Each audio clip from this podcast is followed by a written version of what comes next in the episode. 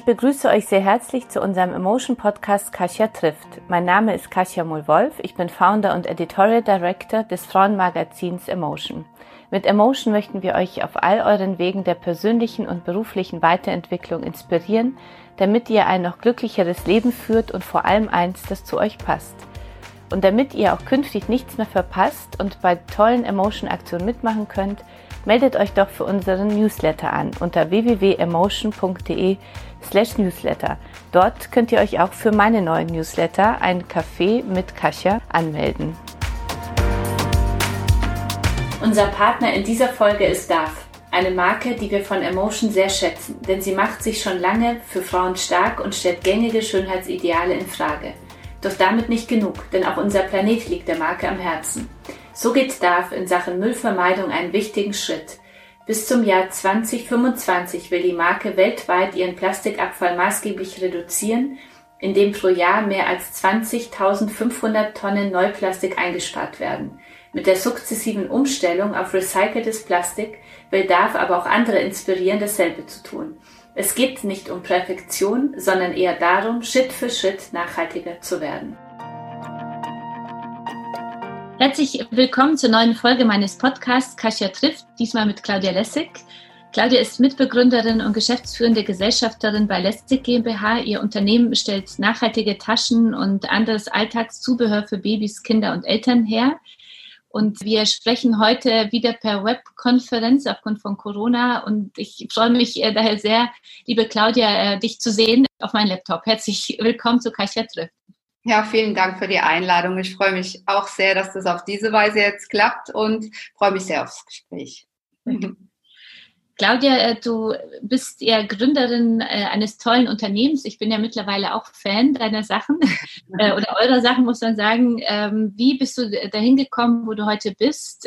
Was waren so für dich die, die wichtigsten Weggabelungen auf deinem Weg, also persönlich wie, wie jetzt beruflich? Also gestartet ist das Ganze wirklich ähm, im Bereich, ähm, als ich meine Kinder bekommen habe in der Erziehungszeit. Ich habe eine klassische kaufmännische Ausbildung gemacht, danach einige Weiterbildungen bis hin zum MBA in Innovationsmanagement, also verschiedene Sachen.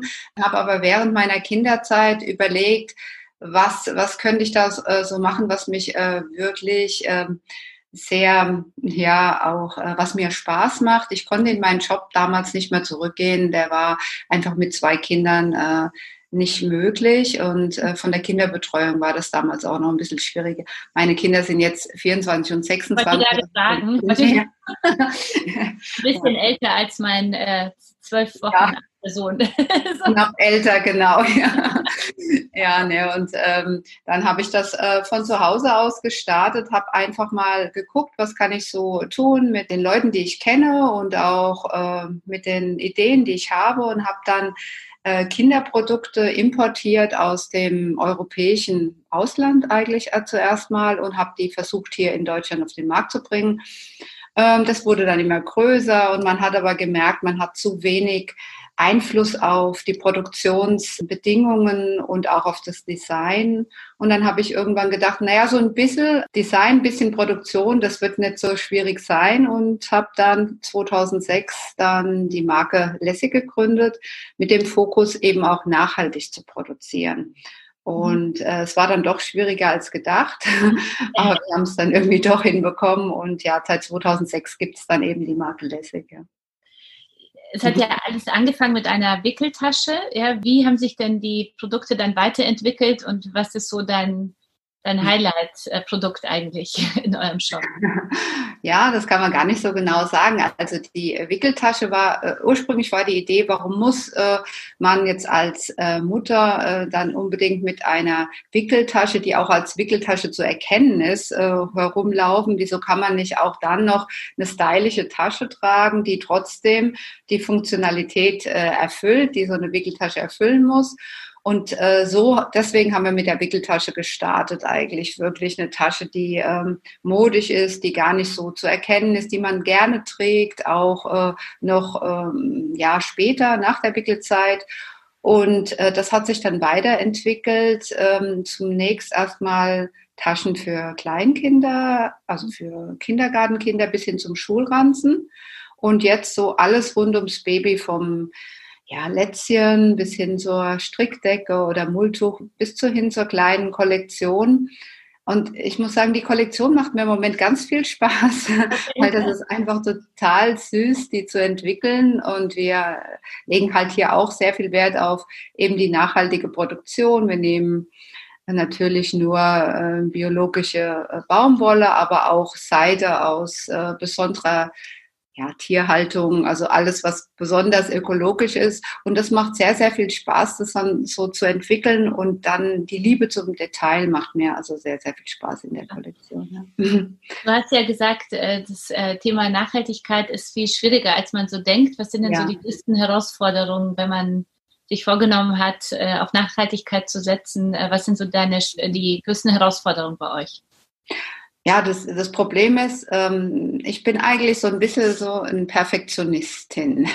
Und wenn man das dann nicht so komplett hinbekommt, dann ist so die Herausforderung einfach zu sagen, lässt man es oder zählen auch kleine Schritte immer mal auf dem Weg zum, äh, zum Erfolg. Und das war immer wieder ein, ein Punkt, wo man sagt, schafft man diesen Berg, weil es gibt so viele Punkte, wo man drauf äh, Rücksicht nehmen muss. Und es ist die Kette, äh, die Lieferkette an sich ist so komplex und da hängen so viele Leute dran, dass man am Anfang oft gedacht hat, das schafft man nicht. Also äh, man kann gar nicht komplett nachhaltig produzieren ähm, aber man, äh, wir sind jetzt mittlerweile auf so einem Weg, wo wir sagen, naja gut, jeder Schritt zählt, also jedes bisschen besser zählt. Und, und äh, das war eine Herausforderung, das auch mal zu akzeptieren, dass es einfach ein Weg ist, dass es nicht 100 Prozent perfekt von Anfang an ist, mhm. aber stückchenweise werden wir besser.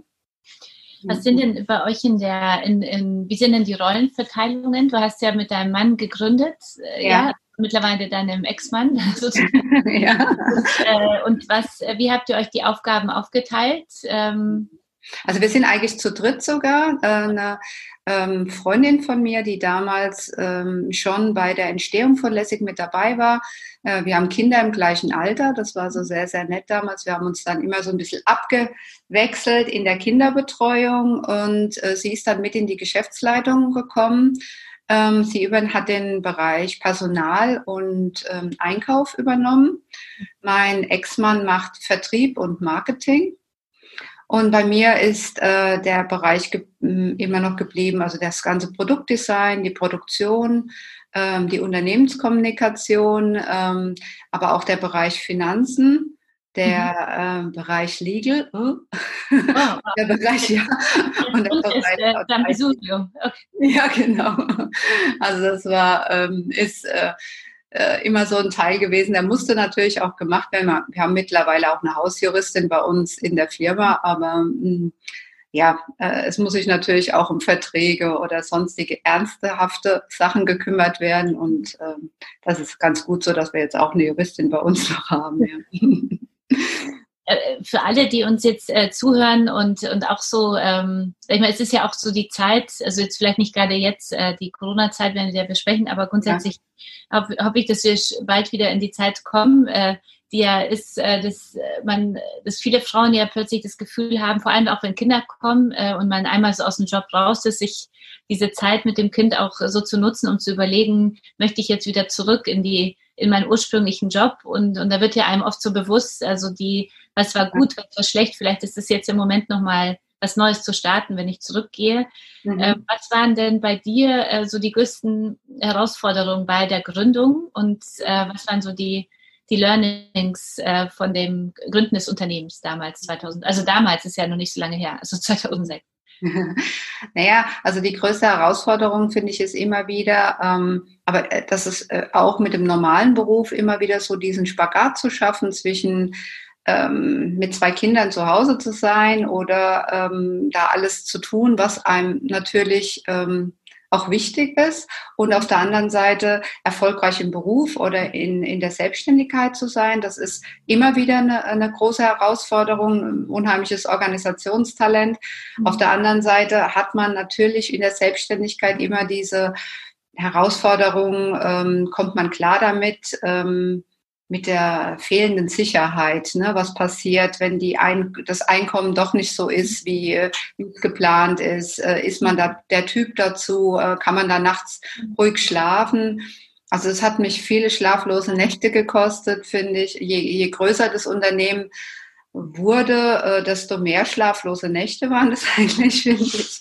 Und ähm, das sind immer wieder so Sachen, das sind äh, sehr große Herausforderungen, das einfach auch sich ein bisschen abzugrenzen und äh, gesund dabei zu bleiben, irgendwie bei mhm. der ganzen ähm, Belastung, die da auch kommt und mhm. auch mal abzuschalten und dann mal zu Hause für die Kinder da zu sein oder für sich selbst auch. Ne? Mhm. Also, wie, äh, wie schaltest du ab?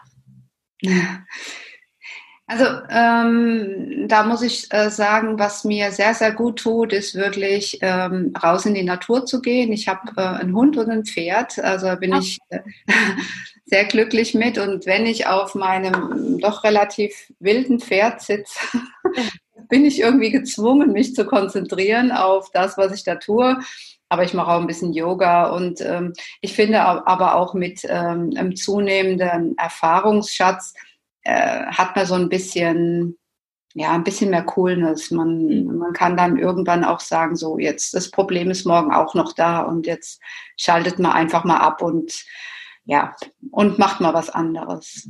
Und ich muss auch sagen, es hat mir gut getan. Äh, wir haben ja, als wir gegründet haben, natürlich bei uns im Haus, im, damals in unserem gemeinsamen Haus gegründet. Mhm. Da gab es natürlich überhaupt kein, äh, kein Ende. Ne? Das war morgens, wenn die Kinder noch geschlafen haben, kurz an Schreibtisch oder das wirst du auch kennen. Wenn, ne? Das ist permanent. So, oder? Das ist so die Situation, in der wir uns alle, glaube ich, jetzt befinden, dieses genau. im Homeoffice, was man zwischendurch mal ganz schön findet, aber ich finde, wenn das Leben nur noch im Homeoffice stattfindet, dann ich habe das Gefühl, mein Mann und ich arbeiten so viel wie noch nie, ja. weil der Schreibtisch überall permanent neben einem ist.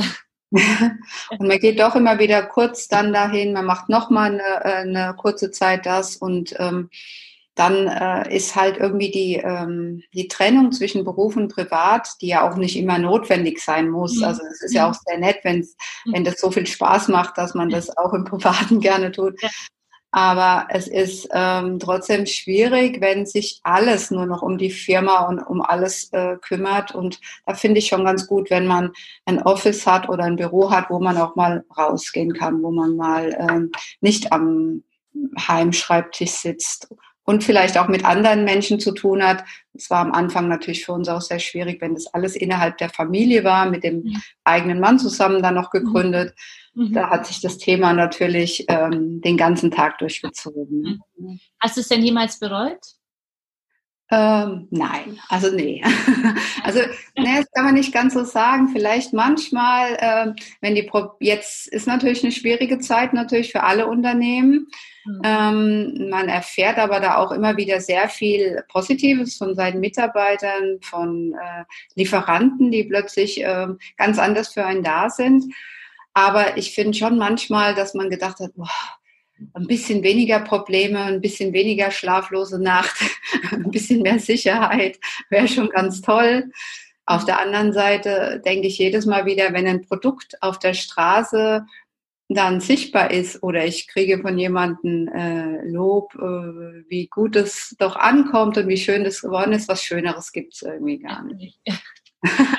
und auch äh, finde ich unheimlich toll, wenn man so sieht, wie die Firma wächst, wenn ähm, die Ideen, die man hat, ähm, irgendwie Früchte tragen und äh, man steckt andere Leute damit an, mitzumachen und man kann äh, gestalten und bewegen. Das ist halt was, was man, glaube ich, ähm, nicht missen will, wenn man es mal erlebt hat. Ne? Mhm. Mhm. Nach zehn Jahren jetzt äh, nochmal so die, du bist also, ihr seid ja 10, 14 Jahre, also bald 15 Jahre im nächsten Jahr, oder? Also mhm, ja. ähm, deine, äh, deine Learnings oder Erfahrungen da, so die drei wichtigsten? Um, man achten, wenn man so ein Unternehmen aufbaut? Also vor allem jetzt euers jetzt im, im mhm. Bereich. Also ich finde, ganz wichtig ist, dass man immer wieder den Mut hat, Entscheidungen zu treffen. Also ich finde, das ist was, was man also was man immer wieder sieht, dass er Mut nicht waghalsig zu sein oder was, äh, was äh, außergewöhnlich Verrücktes zu machen, das muss man gar nicht. Aber den Mut, Entscheidungen zu treffen und dahinter zu stehen und ähm, dann auch ähm, immer wieder aufzustehen und weiterzumachen, auch bei äh, Rückschlägen. Ich finde, das ist sehr, sehr wichtig. Ich finde, man lernt auch, es geht immer wieder weiter. Also es gibt ganz viele Lösungen. Es gibt äh, sehr viele Möglichkeiten. Und ähm, ja, und was man auch, glaube ich, nie ver, äh, verlieren darf, ist so die Neugier, mal wieder was Neues zu tun, nicht immer äh, wieder zu, dabei zu bleiben, wie es jetzt läuft, dass es jetzt gut so ist, wie es ist, sondern sich immer wieder weiterzuentwickeln. Das ist, glaube ich, ganz wichtig. Habt ihr damals denn eine Marktlücke für euch entdeckt, also mit der nachhaltigen Produktion? Also 2006, das, ähm, wie war das so, das, wo ihr gesagt mhm. habt, da gibt es noch zu wenig auf dem Markt, da gehen wir jetzt rein? Also ich glaube, das war damals in dem Bereich, wo wir jetzt waren, noch überhaupt nicht ähm, zu, also möglich, überhaupt eine Tasche zu finden, die jetzt aus recycelten Polyesterflaschen hergestellt wird oder aus einem ähm, Stoff, der eben Ressourcen schon gefärbt ist. Da waren wir wirklich die Ersten. Das gibt es mittlerweile halt jetzt äh, schon überall und ist fast irgendwie ein Must-Have, wenn, wenn man sowas auf den Markt bringt. Aber bei uns damals war das so, dass das ähm, uns wirklich eine Herzensangelegenheit waren, dass wir das umsetzen konnten und wir auch da tolle Firmen gefunden haben, meistens auch Familienfirmen, äh, Familienunternehmen in China, die uns ähm, von ihrer Philosophie ähm, ja genau gepasst haben. Da haben wir sehr gut gesucht und die haben mit uns zusammen damals so die Stoffe entwickelt und da waren wir, glaube ich, ziemlich innovativ zu der Zeit. Das gab es noch nicht so.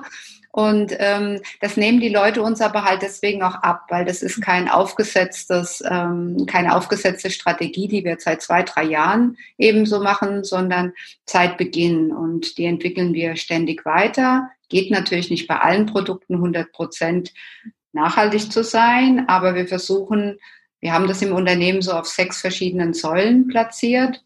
Ja. Ähm, das sind einmal die Produkte an sich, dass die eben auch mehrfach einsetzbar sind, die Materialien, die wir einsetzen, nicht nur Bio-Baumwolle, sondern wir gucken uns da immer den ganzen ökologischen Fußabdruck an und dann aber auch die Mitarbeiterstrategie, die Auswahl der Produktionsstätten, da sind wir sehr, sehr ähm, spezifisch und ähm, auch die ganzen, wir unterstützen sehr, sehr viele Charity-Projekte mit Baumpflanzen oder Tierschutz oder Kinderschutz, also ganz verschiedene Projekte, immer mit unseren äh, verschiedenen Kollektionen. Ja. China und, und Nachhaltigkeit, da muss ich trotzdem nochmal nachfragen. Ja. Ich, ich, ich, habe ich selber gerade gemerkt, dass ich bei Nachhaltigkeit natürlich über die an die Bio-Baumwolle von um die Ecke glaube, ja. Und, ähm, erzähl doch mal dazu ein bisschen ja. darüber. Also wir glauben auch ganz, ganz fest, dass es äh, immer damit zusammenhängt, mit wem und wo äh, und wie man produziert und nicht unbedingt, wo man produziert, weil man muss da ganz, ganz genau hingucken. Ähm, eine, eine Bio-Baumwolle ist nicht unbedingt komplett nachhaltig. Es kommt darauf an, wie viel Wasser da verwendet wird, wie viel äh, Aktion verwendet wird, um dieses ganze, äh, dieses ganze Material herzustellen. Und man muss auch gucken, was ist der beste Transportweg, weil bei manchen äh, Produkten braucht man Materialien aus verschiedenen ja, Erdteilen, kann man sagen. Und die müssen ja irgendwie zusammengesetzt äh, werden. Und da muss man wirklich gucken, wo ist es am besten, was ist da die äh, geeignetste Produktion. Und man muss natürlich auch gucken, wenn wir global denken, was tun wir langfristig gut für unsere mhm. Welt? Also mhm. ähm, ist natürlich auch toll, in Fabriken den Umweltgedanken zu etablieren, die den vorher nicht hatten dort. Ne? Und damit mhm. gemeinsam eine Strategie in diesem Bereich zu entwickeln ähm, und dadurch wieder Leute für einen anderen ja, äh, ja, Lebensweg oder eine andere, ähm, ja, eine andere Art des Lebens äh, vorzubereiten. Und das ist uns sehr, sehr wichtig, dass wir da immer die richtigen Menschen mit an der Seite haben und nicht unbedingt zu gucken, okay, wir produzieren jetzt auf jeden Fall nur in, mhm. in Deutschland, was mhm. teilweise gar nicht geht. Ähm, aber wir gucken, was ist wirklich im, wenn wir alle Teile berücksichtigen, das Beste. Und äh, schaust du denn heute, äh, ist, der, ist der Stoff zuerst da und dann das Produkt oder zuerst die Produktidee und dann der Stoff? wenn die nachher, so. Das ist, das ist tatsächlich äh, öfter mal unterschiedlich, weil äh, wir, wir gucken eigentlich so, wenn wir ähm, reisen können, natürlich ähm, immer ähm, die verschiedenen Modemessen ab. Wir gucken einfach äh, verschiedene Städte mal an und manchmal sieht man einfach bestimmte Produkte und denkt, oh, da könnte man was anderes draus bauen oder wie auch immer. Oder man sieht ähm, Ideen auf der Straße, wie die Leute bestimmte Dinge tragen und äh, versuchen das dann in unsere Welt zu ähm, ja, umzusetzen. Und manchmal sieht man auch einfach ganz tolle Stoffe, also die mhm. man ähm, gerade auf den Stoffmessen äh, mitbekommt und denkt, daraus müssen wir doch jetzt irgendwas machen und manchmal geht's nicht und manchmal mhm. äh, entwickeln wir und dann denken wir am Ende doch, das ist nichts, aber es geht beides. Also so, mhm. ja. Es gibt ja mittlerweile sehr viele Unternehmen, die, äh, die damit werben, dass sie nachhaltig sind. Äh, ja. So. Äh, warum tut sich aber so die Mehrheit der Unternehmen immer noch so schwer, umweltfreundlich zu sein hm. oder zu werden? Naja, ich glaube, das ist schon so, weil das ein ganz komplexes Thema ist. Wir haben bei uns auch gesagt, ähm, es gibt natürlich unglaublich viele Bereiche, wo man Nachhaltigkeit implementieren kann. Und äh, da kann man sich verzetteln und äh, irgendwann weiß man gar nicht mehr, wo man anfangen soll. Und dann hat man natürlich den Markt im Blick, den Preis im Blick, die Kunden im Blick. Und es ist wirklich ein Zerren von allen Seiten. Wir haben bei uns da, uns dafür entschieden, was ich vorhin schon mal gesagt habe, wir können nicht hundertprozentig gut sein in jedem Bereich. Wir können aber festlegen, was für uns, fürs Unternehmen wichtig ist. Und das haben wir gemeinsam mit unseren Mitarbeitern gemacht und mit unseren ähm, ja, Kunden und Lieferanten und haben uns eben diese sechs Felder ausgesucht, die für uns äh, im Bereich Nachhaltigkeit wichtig sind. Zum mhm. Beispiel die, ähm, die Auswahl der ähm, Stoffe oder die Auswahl der Produktionsstätten. Und da legen wir halt jedes Jahr Ziele fest und sagen, so und so viel Prozent wollen wir uns da verbessern. Mhm. Und dadurch ist es für uns so ein ongoing Prozess und äh, das sind für uns nur die sechs Ziele, wo wir uns verbessern. Das können für andere Leute vielleicht andere, äh, andere Themen sein. Aber für uns ist einfach wichtig, dass es ein Prozess ist, der immer weitergeht, ne? der nicht stehen bleibt und wo wir auch sind, äh, sagen, bei manchen Sachen sind wir vielleicht bei 70 Prozent, aber das macht ja nichts. Nächstes Jahr sind wir dann eben bei 75 Prozent mhm. unserer Ziele. Ne? Mhm. So, und ich glaube, das ist schwierig. Das Thema ist einfach sehr komplex und ähm, ja, nicht damit getan, dass man sich eben recyceltes Papier holt oder so. Äh, ja. Mhm. Und es kostet ja auch. Also ich finde, wir werden ja auch oft gefragt, warum äh, drucken wir jetzt nicht äh, die Emotion auf 100% recycelten Superpapier und so. Das muss man sich ja auch leisten können und der Konsument muss ja auch wieder kaufen können. Eben, ja. ja auch also, immer die, es geht nur gemeinsam, dass der Konsument und die Firma ja auch bei manchen Produkten ja dann sagt, wir nehmen jetzt den höheren Preis in Kauf, ähm, muss man sich ja auch sicher rantasten dann. Ja, das ist halt auch immer so wieder diese Gratwanderung zwischen mhm. dem, was wirklich noch möglich ist, am Markt irgendwo äh, zu verlangen und was man auch vollkommen verstehen kann. Bestimmte Sachen ähm, dürfen auch nur so und so viel kosten und dann müssen sie auch noch irgendwo attraktiv sein, schön sein und funktionell sein. Mhm. Und dann auf der anderen Seite gerne noch äh, nachhaltig und das ist teilweise sehr schwierig. also, wie, lebst du denn in deinem äh, Privatleben? Na, was, wie, welchen, welche Stelle hat da die Nachhaltigkeit? Ja gut, ich bin, zum, ich bin äh, esse schon seit 15 Jahren kein Fleisch und kein Fisch mehr. Also ich bin Vegetarierin, habe wie gesagt Tiere zu Hause, versuche äh, ernähre mich nur von Bio, Lebensmittel und regional. Achte bei mir natürlich schon auf die Kleidung, die ich trage, weil ich auch weiß, wie sie produziert ähm, ist. Aber trotzdem finde ich bei dem Ganzen, ich bin nie dogmatisch. Ich finde, man sollte da wie uns in unserem ganzen Land irgendwie tolerant sein miteinander. Ne? Also und auch da, ähm, das muss ja nicht alles in, in so Schienen oder in so äh, Schubladen laufen. Man kann doch äh, stückchenweise einfach mal sein, sein Positives dazu tun. Ja. Ja, ich finde es immer so schlimm, wenn es dann immer so dogmatisch ist und wenn man das und das äh, macht, dann darf man das und das nicht tun und ähm, dann darf man kein Auto mehr fahren und nur noch Zug fahren.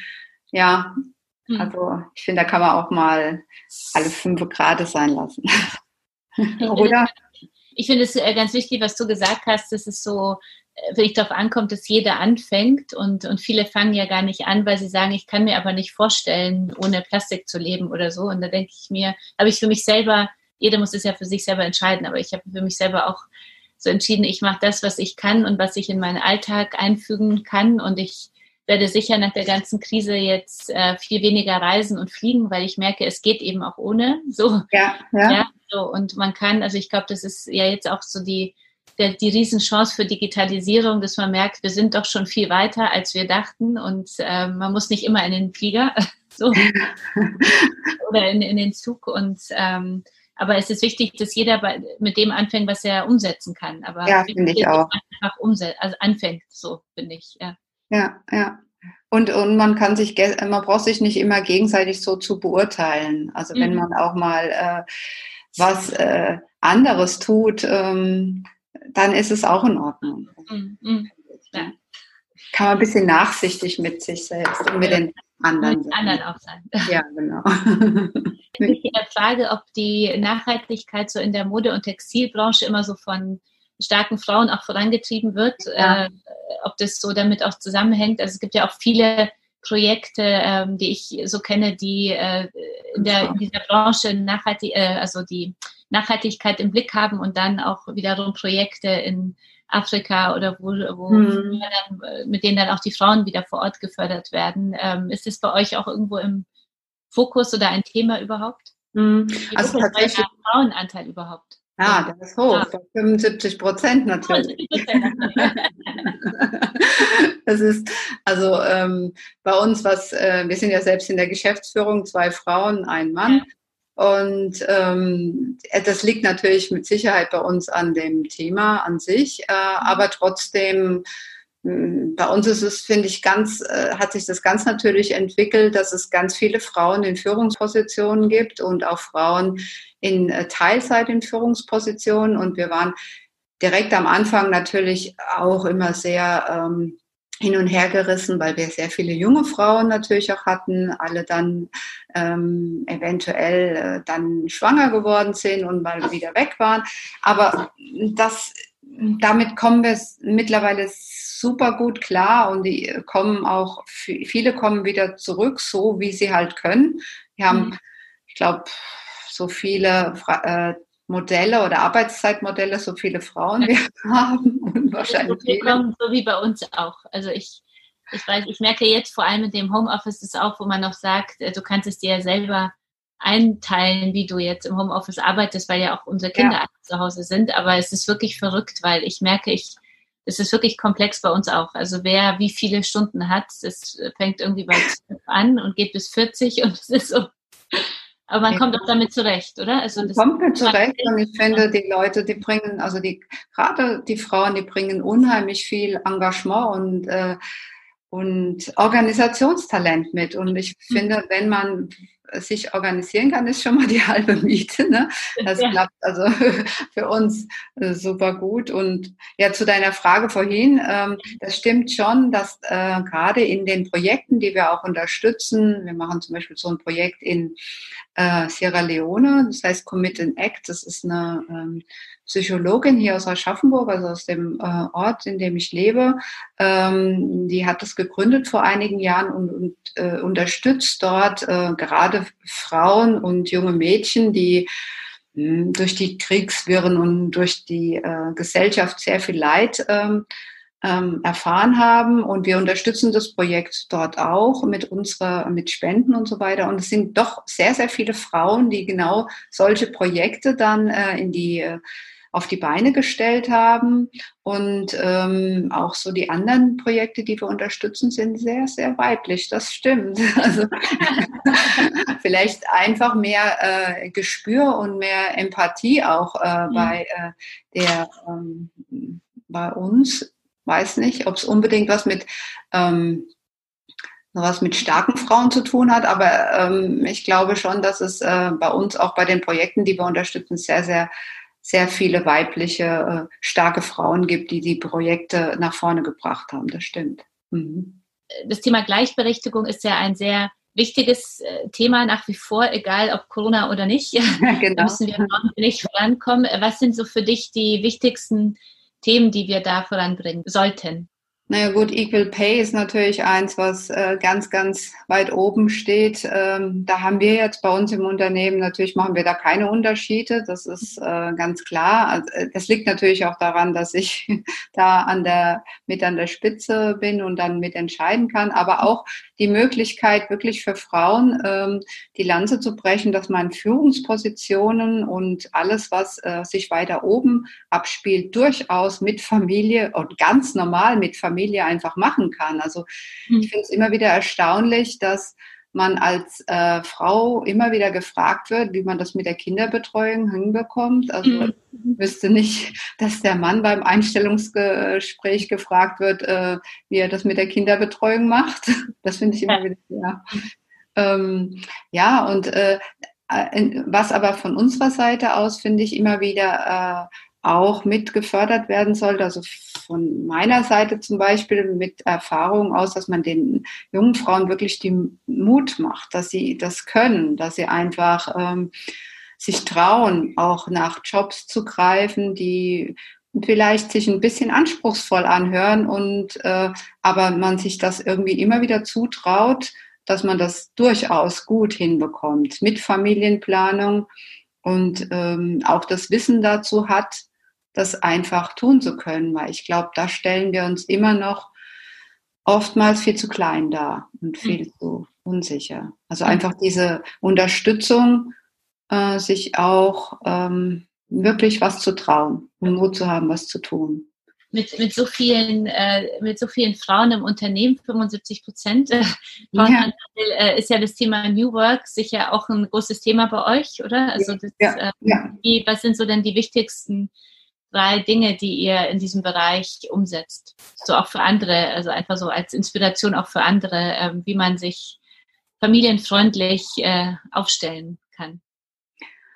Ja gut, wir sprechen eigentlich, ich finde, da ist äh, ganz wichtig, dass man wirklich mit den Leuten direkt spricht und guckt, was sie wirklich brauchen. Also ich finde, da äh, gibt's ähm, vielleicht keine ganz klaren ähm, ja, Vorgaben, wie das für ein Unternehmen sein äh, müsste, sondern man muss einfach gucken, wie, äh, wie ist es für die bestimmte Frau oder wie ist es für den, für den ähm, ja, wie sieht die Situation aus und was kann man machen, so dass äh, die Arbeit gut und auch motivierend erledigt werden kann. Also ich finde, das ist eine sehr individuelle Geschichte. Ich finde, was ganz, ganz wichtig ist, ist, dass man wirklich nicht unbedingt vor Ort sein muss, also dass es wirklich auch remote passieren kann und dass, ähm, das haben wir jetzt extrem nochmal gemerkt, dass man auch Teams äh, motivieren und leiten und miteinander verbinden kann, indem man an verschiedenen äh, Plätzen sitzt. Das geht sehr, sehr gut.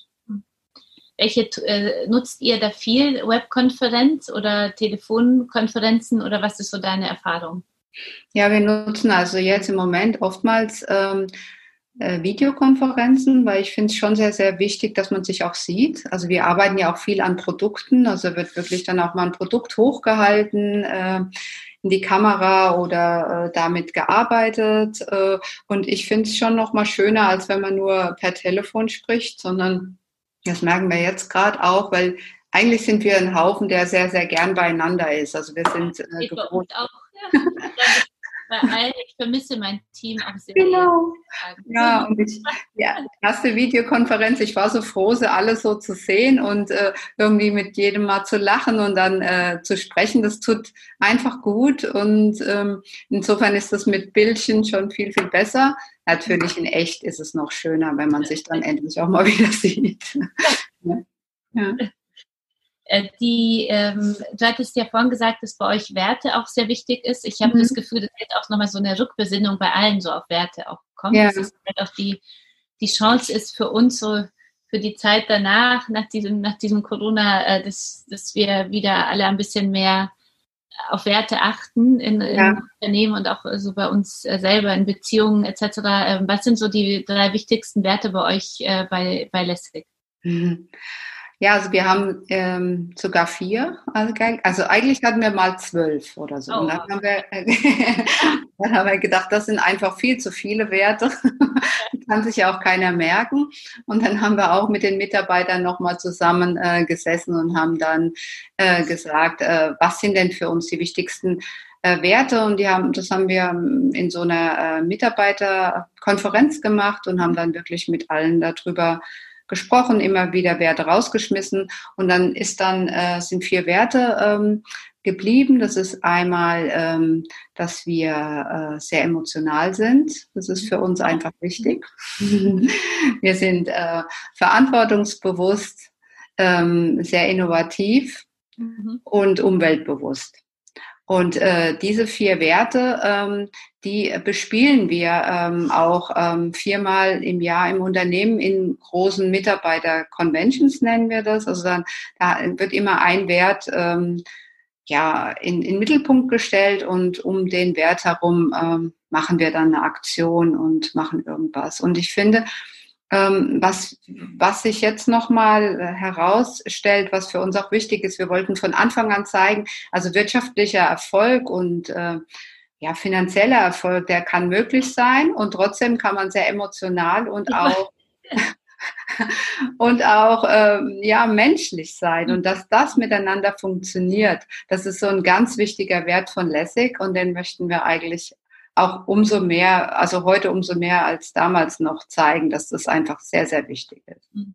Jetzt musst du mir trotzdem nochmal, ich meine, wir heißen Emotion, ja, unsere Marke ist Emotion. So. Und Frauen wird ja oft vorgeworfen, dass wir zu emotional sind. Ja, also das Thema, wenn ich jetzt höre, wir sind sehr emotional, kann es natürlich von bis sein. Also ja. was, was heißt bei euch, wir sind äh, emotional? Emotional. Ich bringe ist es ja. in Ordnung, dass ich als Mitarbeiterin meine ganzen emotionalen Themen mit ins Büro bringe? So, äh, ich das ausspielen kann. Äh, also das, was heißt das bei euch, dass ihr emotional seid? Bei uns heißt es hauptsächlich, dass wir menschlich sind, dass es Emotion, Emotionen gibt. Das heißt natürlich nicht, dass wir jetzt äh, alle miteinander permanent lachen und weinen und sonst was, aber dass das alles da ist. Diese Emotionen sind einfach da. Das ist ein Teil von, von uns und die muss man auch nicht äh, weglassen. Die sind äh, und die sind auch zu respektieren. Ich finde, äh, der gegenseitige Respekt und äh, der Respekt der Menschlichkeit ist für uns sehr, sehr wichtig. Und ähm, natürlich ist es nicht so, dass man, wenn man schlecht geschlafen hat und jetzt äh, besonders schlecht gelaunt ist, dass man dann ins Büro kommen kann und sagt, man ist heute so emotional, dass man mal alle jetzt mal anplögt. Das sollte natürlich nicht sein. Aber das Verständnis füreinander, dass man vielleicht auch mal schlechte Laune haben kann oder dass man äh, nicht 100 Prozent funktioniert als Mensch immer, das ist für uns Emotionalität und auch das Mitgefühl und äh, ja, die Menschlichkeit, dass man äh, das immer wieder äh, äh, in, den, in, in den Mittelpunkt stellt. Ja. Hm. Ich äh, doch auch noch eine äh, persönliche Frage. Also ja. wir kommen ja nochmal zu persönlichen Fragen, aber jetzt noch eine, die mit dem Unternehmen auch so zusammenhängt. Ja. Du sagtest ja vorhin auch gleich, als ich gesagt mit deinem Mann gegründet, sei schon deinem Gesichtsausdruck, ja, aber äh, Mann jetzt so. Ja. Ähm, ihr seid jetzt seit einigen Jahren getrennt, arbeitet trotzdem als Businesspartner zusammen. Was ist so das Geheimnis, dass es funktioniert? Zum einen sind wir nicht im Streit auseinandergegangen. Also wir sind äh, sehr, sehr, sehr bef gut befreundet und können uns nach wie vor total aufeinander verlassen. Ich denke, diese ganzen äh, emotionalen Probleme, äh, die das äh, so mit sich äh, gebracht hat, durch die sind wir gegangen und das war bestimmt auch fürs Unternehmen oder für die Mitarbeiter teilweise nicht leicht. Das haben wir aber irgendwie geschafft und mittlerweile ähm, haben wir unsere Bereiche sehr gut abgesteckt. Wir schätzen einander insofern, dass wir wissen, wir haben jeder hat Stärken und der andere äh, hat auch äh, Stärken oder aber auch Schwächen und wir können uns da sehr gut ergänzen. Und als Businesspartner haben wir immer schon gut funktioniert. Und ich finde, ähm, also was ich, äh, oder das kannst du wahrscheinlich auch nachvollziehen, wenn man jemand hat im, in der Firma, auf den man sich hundertprozentig mhm. verlassen kann, wo man weiß, da braucht man keine Machtspielchen zu machen. Das ist mhm. einfach gesetzt. Äh, man kann sich irgendwie, äh, es ist Loyalität da, man kann sich mhm. aufeinander verlassen. Das ist schon auch äh, eine ganz tolle Sache. Und es ist mhm. unser gemeinsames Baby. Und mhm. äh, wir haben dann irgendwann festgestellt, äh, man kann so die Emotionen schon draußen lassen das ist so, wie wenn man sich gut weiter um die Kinder kümmern, kümmern will. Man mhm. will das ja auch nicht aufs Spiel setzen. Mhm. Und äh, das haben wir, glaube ich, unser persönliches Ego und unsere Gefühle dann irgendwann mal zurückgestellt und haben gesagt, das ist uns wichtig, dass es weiterläuft und haben wir es dann irgendwie hingekriegt. Wie viele, Leute, wie viele Jahre funktioniert das jetzt schon? Wir sind fünf Jahre getrennt. Ja.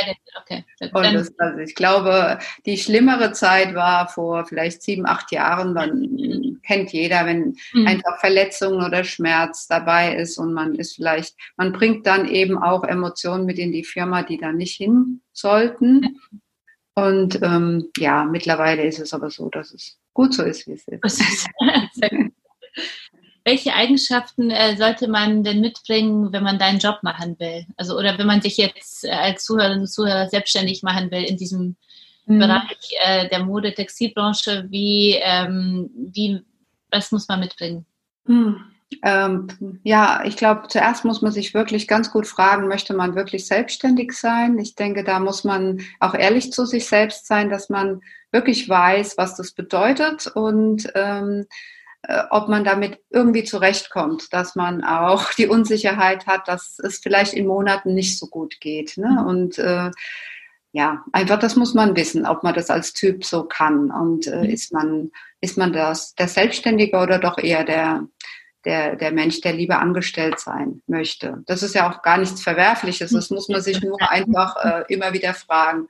Und ich glaube, ansonsten muss man wirklich ähm, die, die Idee haben, dass man immer wieder aufstehen will mhm. und nach und weitermachen will. Also einfach den äh, und ich glaube, ein gutes Vertrauen dass doch alles irgendwie gut wird. dass man, ja, und den Mut zur Entscheidung zu treffen. Also, mhm. Mhm. Risikobereitschaft vielleicht noch ein bisschen. Was sind denn deine, würdest du sagen, dass das auch deine drei größten Stärken sind? Oder was sind so deine drei größten Stärken als Frau? Hm. Ähm, ja, ich glaube schon, dass ich äh, eine sehr hohe Belastbarkeitsgrenze habe. Also ich kann ähm, schon einiges ähm, auf meinen Schultern tragen und ähm, gehe dann nicht äh, kaputt und habe so wirklich wahrscheinlich auch von zu Hause aus ein ein gutes Vertrauen äh, darin, dass äh, man die Dinge anpacken kann und dass das, dass es sich immer wieder eine Lösung findet. Also ich habe da den, das Selbstvertrauen, dass das schon, dass wir das schon schaffen.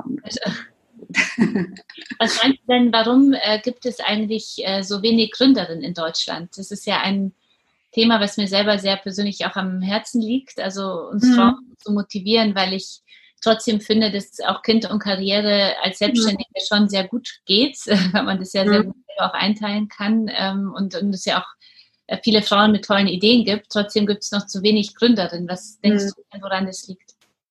Ja, ich glaube schon, dass, äh, was ich auch vorhin gesagt habe, dass das wäre auch so ein ganz großes Anliegen von mir, dass man wirklich den jungen Frauen ähm, sie unterstützt in ihrem, in ihrer Selbstbewusst oder in ihrem Selbstbewusstsein, dass sie das können, dass das klappt, Familie mhm. und, mhm. und, ähm, und Job oder Gründung, dass das mhm. nicht auszuschließen ist und vielleicht auch nochmal die ähm, Gewissheit, dass sie gut genug sind. Ich finde, das ist oftmals so äh, ein typisches weibliches ähm, ja, ein typisch weiblicher Zweifel, dass man immer denkt, man hat doch noch nicht genug mhm. gelernt, studiert, äh, gemacht und jemand anders kann es noch besser.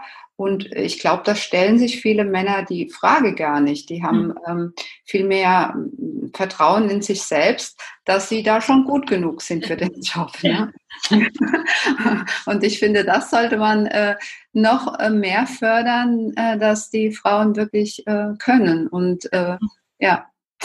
ich würde da noch was äh, dazu an, anfügen. Ich finde auch so das Thema Stolz auf das sein, was man so geschafft hat, auch so wichtig, ja. weil ich, ich weiß nicht, wie es dir geht, aber ich äh, merke immer, ich äh, erwische mich immer darin, so zu gucken, was ich alles noch besser machen muss und gelernt habe und hoffentlich jetzt anders umsetze und, und so weiter. Und genau. man ist äh, dabei, so die Momente nochmal ins Spiegel zu gucken und sich anzuschauen, zu sagen, ich bin jetzt aber auch, auf, ich habe einiges auch richtig gut gemacht und bin stolz auf mich. Äh, worauf bist du denn stolz, wenn du so zurückguckst, die letzten 15 Jahre? Ja, also ich, da kann ich dir nur, äh, also das verstehe ich ganz genau. Es geht mir ganz oft so, dass ich denke, na da hättest du noch ein bisschen besser machen müssen und das hättest du jetzt nochmal anders machen können und dann, wenn du da früher das getan hättest und ähm, äh, auch so, dass man vielleicht oftmals denkt, na ja, da hast du auch viel Glück gehabt, ne, dass das alles so gekommen ist, wie es gekommen ist. Und äh, jetzt so langsam fange fang ich aber schon an, dass ich äh, äh, am Anfang eher gedacht habe, boah, das ist, muss mich mal jemand kneifen, ist das wirklich so? Ist das ein bisschen wie ein Traum und so? Oder wenn andere Leute dann gesagt haben, das ist ja toll, was du gemacht hast und dann denke ich, naja, so toll ist es jetzt auch wieder nicht. Aber so langsam ähm, kommt es dann schon, wenn man äh, so sieht, äh, gerade wenn der Markenaufbau ähm, erfolgreich ist und man bekommt ähm, gespiegelt, dass die Marke auch äh, sichtbar ist und wertvoll ist und dafür erkannt wird für das, was sie stehen soll, das macht mich schon ein bisschen stolzer, denke ich. Toll, da haben wir doch ein bisschen was richtig gemacht. Und, ja. und, was motiviert dich? Also ich äh, denke, es ist ja, also ich motiviere ja immer alle Frauen, so ja. ihren Weg zu gehen, weil ich finde, wenn man das Gefühl hat, man macht wirklich das, was einen so antreibt, dann kommt die Motivation von selbst. Also dann hat man wenig Tage, an denen man irgendwie aufsteht und denkt, um Gottes Willen, jetzt muss ich wieder arbeiten. So. Mhm. Äh, trotzdem gibt es natürlich bei jedem, und ich nehme an, bei dir auch so die Momente, wo man denkt, um Gottes Willen, also Warum bin ich, also ich denke, äh, also in den schlimmsten Momenten denke ich, ach, wäre ich doch damals beim Gunnar und Jahr geblieben, hätte ich jetzt ein fettes Auto, großes Gehalt und wer hätte Ruhe, ja, so. genau. So, und dann denke ich aber sofort äh, wieder so ein Quatsch, weil ich äh, mit ganzen, also jeder Phase meines äh, Körpers so Unternehmerin bin. Ja. ja, ja. Und, äh, was ist, ähm, was ist so das, was dich motiviert und, und dich antreibt? Also ich finde, äh, das muss nicht, noch nicht mal ein Produkt sein, aber ich finde, wenn man anfängt und man be beschäftigt sich mit bestimmten hm, Strukturen oder, oder äh, bestimmten Dingen und man sieht, wie man da was bewegen kann und es mhm. wird was und es funktioniert und es äh, äh, entwickelt sich etwas und die Leute ziehen mit, das motiviert mich unheimlich. Wenn man dann äh, äh, was geschaffen hat und man guckt darauf und denkt, oh toll, jetzt ist dieser dieser, diese Bewegung voll im Fluss. Also das klappt richtig gut und ähm, das finde ich ganz, ganz klasse. Und was ich auch toll finde, ist, wenn Leute jetzt auch äh, zu uns kommen und sich bei uns äh, bewerben und sagen, sie möchten unbedingt für dieses Unternehmen arbeiten, äh, weil wir machen ja das, das und das und das. Da denke ich, das ist klasse. Das ist einfach, das gibt einem die Kraft, da weiterzumachen und ähm, ja so das Gespür äh, oder die, das Gefühl, dass man doch ein bisschen was bewegt und dass es sichtbar ist. Mhm. Und das spornt mich unheimlich an, dann wieder. Ja, wir müssen jetzt äh, leider so ein bisschen zum Ende kommen unseres ja. Podcasts. Jetzt will ich natürlich nochmal wissen, was sind jetzt deine Zukunftspläne? Also bald sind 15 Jahre, was, soll, was sind so die Zukunftspläne für die nächsten fünf Jahre noch, bis ihr dann ja. 20 Jahre alt werdet? Ja, ich denke, äh, wir haben ähm, uns wirklich zum ähm, Ziel gesetzt, wir möchten in diesem Bereich der Baby- und Kinderausstattung wirklich zum nachhaltigsten Ausstatter werden und zu einem Ausstatter, der wirklich ähm, eigentlich fester Bestandteil ist, dass man weiß, okay, wenn man gute Produkte haben möchte und wenn man ein gutes Gewissen haben möchte, dann kann man zu Lässig gehen und kann da eben äh, gut kaufen. Und ich möchte gerne auch eine Firma weiterentwickeln, wo die Leute sich sehr, sehr wohlfühlen, äh, äh, sich die Mitarbeiter mit uns identifizieren und gern für uns arbeiten, dass wir das, was wir von Anfang an gemacht haben in einem kleinen Team, dass wir das umsetzen können, auch in einem größeren Team und wirklich diesen, diese Philosophie und die Idee von Lessig weiter ein bisschen verbreiten können. Das wäre toll. Wo kann man euch denn im, im Netz finden, wenn man jetzt ganz begeistert ist und sagt, die, äh, das Unternehmen möchte ich jetzt mal kennenlernen? Wo finden, äh, finden dich äh, und euch sozusagen unsere Zuhörerinnen und Zuhörer? Also gerne unter äh, www.lessig-fashion.de gucken oder einfach Lessig Wickeltaschen eingeben, da finden Sie uns mit Sicherheit auch. Natürlich auf Instagram und auf Facebook äh, sind wir auch zu Hause. Auf unserer Webseite haben wir auch einen kleinen eigenen Shop, da kann man gerne auch was bestellen natürlich. Ja. Hattest du denn auf deinem Weg äh, bisher irgendwelche Inspirations, äh, Inspirationen oder Vorbilder, also Role Models? Ich bin immer vorsichtig mit dem Begriff, wissen auch die Zuhörerinnen, weil ich äh, immer nicht möchte, dass man, ähm, wenn man ein Vorbild hat, äh, soll es ja nicht passieren, dass man gleich sein will wie das Vorbild, sondern eher mhm. vielleicht so Inspiration, gibt es Inspirationsquellen, die dich ähm, auf deinem Weg inspiriert und motiviert haben? Mhm. Ja gut, also ich finde es schon immer wieder äh, inspirierend, Leute zu sehen, die einfach äh, einfach gegründet haben und was aus dem äh, Boden äh, hochgezogen haben. Das finde ich einfach ganz, ganz klasse. Es gibt Firmen, jetzt nicht unbedingt immer nur von Frauen gegründet, aber Firmen in unserer, äh, unserem Umfeld, wo ich denke, die haben das äh, richtig toll gemacht und trotzdem sind sie auf dem Boden geblieben und äh, machen das anständig und mit dem entsprechenden menschlichen Respekt. Mhm. Aber auch solche Leute wie zum Beispiel Jane Goodall oder sowas, die mhm. wirklich in der mhm. Umwelt was getan haben und ihren Weg gegangen sind, ohne nach rechts und links zu gucken, sondern wirklich äh, für ihre ähm, Überzeugungen eingestanden sind. Sowas inspiriert mich immer ungemein. Und du natürlich, Kasia. Also, wirklich, aber jetzt ohne, äh, das finde ich ganz, ganz toll. Ich habe mir das ja mehrfach durchgelesen und ich finde das super, diesen Schritt äh, zu tun und sowas auch zu machen. Und in, mit dieser, ähm, ja, mit dieser Ausrichtung, das ist äh, ganz große Klasse. Also super. Vielen, vielen Dank. Danke. ja. Würdest du, wenn du jetzt so zurückdenkst, wir sind ja, Gott sei Dank werden wir ja jedes Jahr schlauer, so, und also schlau ja. ist ein blödes Wort, aber so, wir lernen ja uns immer besser kennen, so, und ja. äh, das ist ja das Tolle am Alter, das, äh, äh das stimmt. So, entspannter wird, finde ich, und, und gelassener bei allen. Ähm, gibt es denn etwas, was du deinem 18-jährigen Ich heute nochmal gerne mit auf den Weg geben würdest? Verliere den Mut nicht, mach schön weiter, nimm, also äh, greif auch manchmal nach den Sternen, also nicht zu bescheiden sein irgendwo, ne? auch mal so ein bisschen äh, ähm, denken, nee, das, ich will das jetzt aber so, ich, ich traue mir das zu und ich mache das. Also ich mhm. glaube, ähm, als ich so 18, 19 war, war ich so sehr, sehr, ähm, ja, bedacht, ähm, es allen recht zu machen, also so, so nett und lieb zu sein und mhm. äh, sehr gut Leistung abzuliefern und aber vielleicht ein bisschen mutiger zu sein schon damals.